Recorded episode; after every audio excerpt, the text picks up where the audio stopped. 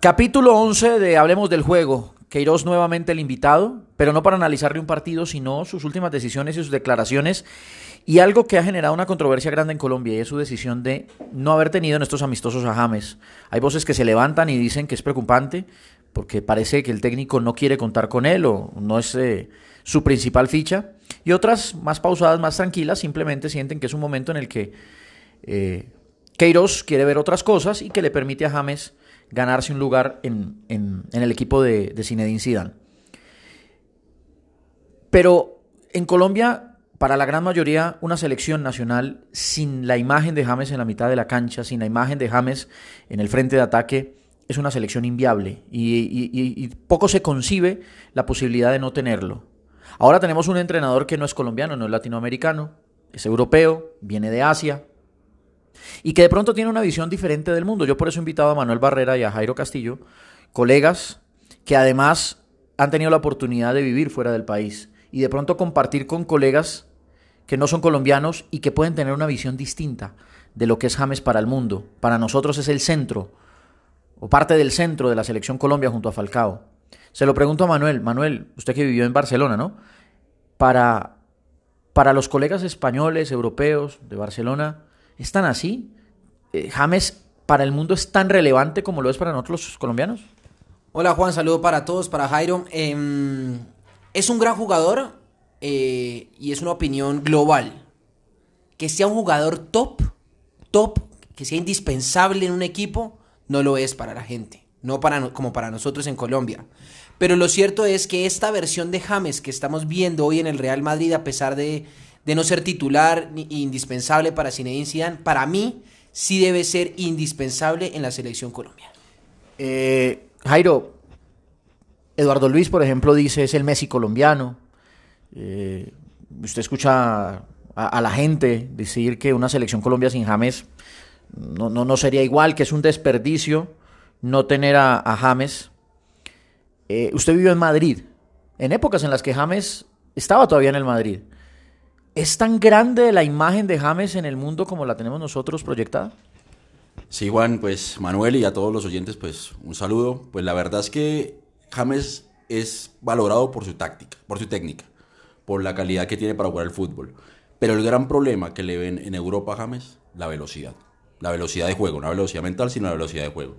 Dicen que realmente no es un jugador rápido y los esquemas ganadores en, los últimos, en, la última década del fútbol ha sido el 4-3-3, que es velocidad pura. Y James no, sirve en ese esquema para los europeos.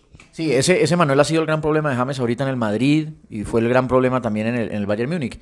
Y justamente ha llegado a Colombia un entrenador que tiene ese esquema y que no lo va a cambiar. De los 10 partidos, 8 los ha manejado de esa misma manera. Los últimos 8 eh, los ha manejado así. ¿Será que, que le llegó un entrenador a James de los que no le convienen? Tal vez por el esquema 4-3-3, si lo veíamos en el Madrid. Eh, que prefiere jugadores más veloces como Bale, como Vinicius en su momento, dejó en el banco a Isco, que es un prototipo James Rodríguez, pero también hay que mirar la idiosincrasia del colombiano, el toque-toque, la pausa, el juego, y creo que por eso es que James es diferente en Colombia que cuando ha jugado en sus equipos. Si le ha llegado un entrenador diferente, si le ha llegado un entrenador tipo Zidane, tipo los entrenadores que tal vez no han gustado de James en su momento, pero yo creo que también Queiroz debe ser consciente de la idiosincrasia del colombiano, de la idiosincrasia del fútbol colombiano y que James debe ser un referente, sobre todo en el nivel que está hoy en día en el Madrid. Parece un duelo, Jairo, entre la convicción de un entrenador que tiene el 4-3-3 en su cabeza como proyecto en Selección Colombia y lo que decía Manuel, el, sentir y el, y el gusto del colombiano que tiene a un jugador ahí detrás de un delantero, un volante 10, llamémoslo ahora media punta, y ese es el conflicto en el que estamos ahora. ¿Para usted qué debería, qué debería hacer Queiroz? Pues básicamente yo creo que como colombiano lo que queremos es ganar títulos. Y desafortunadamente el esquema y el toque-toque, lo que decía Manuel, no nos ha dado títulos. Siempre nos quedamos a, a un paso de conseguirlo. ¿Cuál es el esquema exitoso? El europeo. Vemos a los campeones mundiales desde, desde el año 2000 Brasil fue el último latinoamericano, después viene Italia, España, Alemania, Francia. O sea, si algo tiene que iros es el esquema exitoso que le ha dado triunfos a los europeos. Y pues creo que es hora de cambiar la filosofía de juego. Así tengamos que salir de los jugadores más valorados en Colombia, eh, James, Juan Fernando. Pues yo creo que ellos tienen la, la posibilidad de adaptarse. como James lo está intentando hacer en el Madrid y creo que por algo lo están ovacionando y lo están pidiendo para que sea titular. Pero ya no va a, ser, va a tener la libertad que tenía, por ejemplo, con Peckerman, que era un jugador libre que se podía mover por todo el, el centro del campo. Entonces creo que esa es la clave, que se adapten al, esque- al nuevo esquema de, de Queiroz. ¿Usted apuntaría a que se adapten los jugadores al esquema de Queiroz o que Queiroz se adapte a los jugadores que encuentra en Colombia?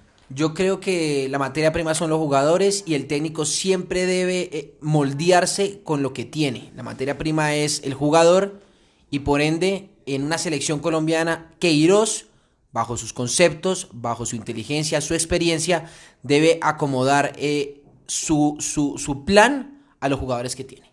Bueno, el debate está abierto. Parece un tema de un estilo de un entrenador que vino a, a imponer su manera de jugar a un país donde por muchos años hemos reclamado una manera, eh, un- un- hemos reclamado siempre tener una ADN. Jairo, muchas gracias. Siempre es un gusto estar con ustedes y pues hasta una próxima oportunidad. Manu, gracias. A todos, Juan, gracias por la invitación.